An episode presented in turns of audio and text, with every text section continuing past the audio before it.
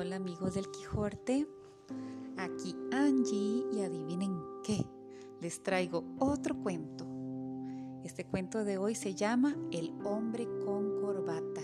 Es de autor desconocido y lo obtuve mediante el sitio web de Ganadería Regenerativa. Y dice así. Había una vez un pequeño productor hijo de productores, nieto de productores, o sea, lo llevaba en la sangre. Sabía perfectamente cómo se hacía, cómo se respetaba ese pastizal antiguo que había heredado, esa pradera, ese pastizal variado que nunca se había arado, lleno de especies nativas, donde su ganado pastaba de forma racional. No se preguntaba el por qué, Simplemente eso se hacía así porque así lo había hecho su abuelo antes y su padre después. El pequeño productor podía gozar de un equilibrio donde el ganado, el suelo y el pasto mantenían productividad y salud estables. No hacía falta apenas insumos. Nuestro amigo tenía unos ingresos de 20 y unos gastos de 10. El equilibrio estaba perfectamente logrado animales felices y medio ambiente salvaguardado creaban una ganancia justa. Sucedió que un buen o mal día llegó al pastizal un hombre vestido muy elegante con corbata y le contó una historia magnífica. ¿Cómo no iba a creerle? Parecía tan profesional y probablemente lo era. Quizá ese señor tampoco sabía las consecuencias de lo que le estaba proponiendo. O tal vez sí. El hombre con corbata era tan convincente, igual lo era, porque él mismo también se creía lo que estaba contando. ¿O no? Nuestro productor solo tenía que comprar un abono químico relativamente barato, la verdad, para aumentar la cantidad de pasto y como consecuencia por supuesto, aumentar también sus beneficios. Esto parecía así como un cuento de hadas, como un milagro. El hombre con corbata convenció a nuestro amigo y él se decidió a hacerlo. Sí, lo hizo, compró el abono. El pasto aumentó ese año. El productor no se lo podía creer. O sea, entonces era verdad. El hombre con corbata no le había mentido. Este año nuestro amigo aumentó sus ingresos. Definitivamente, ese año fue el inicio de un gran cambio. Le llamaron la Revolución Verde. Nunca más la vida de ese campesino sería la misma. Nunca más el suelo heredado habría vuelto a ese perfecto equilibrio. Empezaron así los abonos anuales el hombre con corbata iba todas las primaveras a visitar a nuestro amigo para que no se le olvidara abonar su pastizal. Al cabo de cuatro años, el hombre con corbata le sugiere al pequeño productor arar la tierra y sembrar unas semillas mejoradas que junto con un abono le iban a dar como resultado un pastizal tan pero tan tan bueno como el que él nunca había tenido.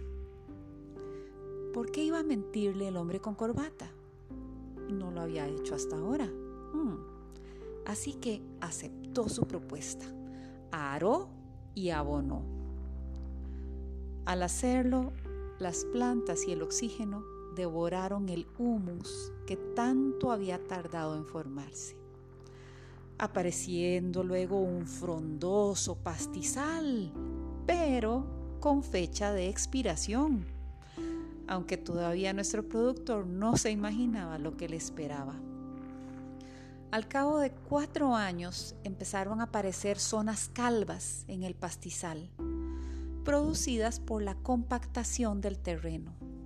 Entonces el campesino tuvo que repetir la operación otra vez porque el rendimiento del pastizal se había reducido a producciones mínimas. Pero al volverlo a sembrar, tuvo que usar mucho más abono para obtener la misma cantidad que en la primera siembra.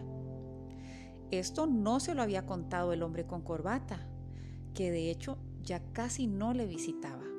Ya no le hacía falta a este maravilloso profesional recordarle a nuestro amigo que tenía que abonar el terreno. Ya no se podía hacer otra cosa. Los dados estaban echados, las ataduras no se podían romper. La dependencia estaba en el aire. Añadido a todo eso, nuestro amigo tuvo que comprarse un equipo de fumigación. Se lo vendió, por supuesto, el hombre con corbata para poder hacerle frente a las plagas que aparecieron y que antes no habían. Al cabo de 10 años, los animales empezaron a enfermarse como nunca había pasado. Infecciones, decía el veterinario del pueblo.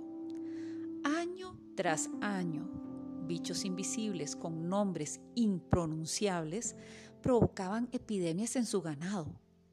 ¿Qué estaba pasando? si él hizo todo lo que le dijo ese magnífico profesional?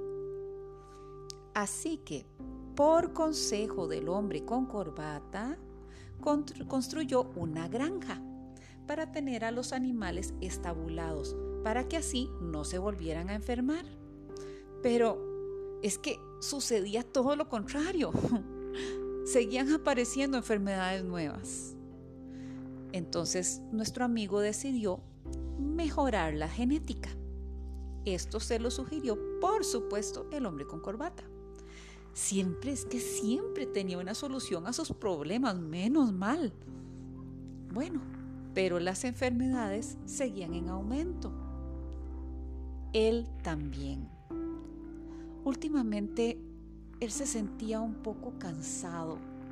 Lo notaba especialmente después de pulverizar el pastizal quizá por culpa de algunos de esos productos que le está echando constantemente a la tierra, su tierra. Pero no, no, no, jamás. ¿Cómo se le ocurría pensar eso? Es que no podía ser. El amable hombre con corbata se lo hubiera dicho. Él jamás lo hubiera engañado. Ahora, con sus 48 años, se sentía muy cansado se le hacía muy raro verse así. Su padre y su abuelo trabajaron esta tierra hasta casi el último día de su vida y, se les veía tan fuertes, se les veía tan sanos, pero él estaba muy cansado. Tenía ganas de dejar de trabajar y de pasarle el legado a su hijo. Claro, eso sí, él trabajaba mucho más que su padre y su abuelo. Por eso es que estaba tan cansado, aunque la verdad su mujer le repetía todos los días de que fuera al médico, que fuera al médico, porque ella lo estaba viendo enfermo. Él trabajaba mucho, sí, pero es que también ganaba mucho más que su padre y su abuelo. Él ganaba 200, en cambio ellos siempre habían ganado 10. Es que no había comparación aunque sacando bien los cálculos, tal vez él estaba gastando un poco más de lo que tenían su padre y su abuelo. Claro, es que ellos no tenían establos, ni equipo de fumigación, tampoco tenían que llamar al veterinario para hacer el chequeo anual para asegurarse de que todo estaba bien, aunque la verdad es que nunca estaba todo bien. Haciendo un balance aproximado, nuestro amigo gastaba más o menos 200. Y a su mujer no le cuadraban las cuentas. Pero claro, entre maquinaria, combustible, fungicidas, insecticidas, abonos químicos, medicinas y veterinarios, Dios mío, son cosas caras, le decía a su esposa cuando ella trataba de oponerse al hombre con corbata. No se puede gastar menos y no te quejes, le decía, que a nosotros nos dan 10 de subvención, a nuestros padres no se lo daban y han vivido de esto toda la vida. Menos mal que se lo proporcionaba todo ese amable señor con corbata, porque si no es la verdad, no hubiera sabido a quién buscar para comprar todo lo necesario que le permitiera seguir con su actividad, con tantas cosas que necesitaba. Hace mucho que no ha vuelto a ver ese señor tan elegante.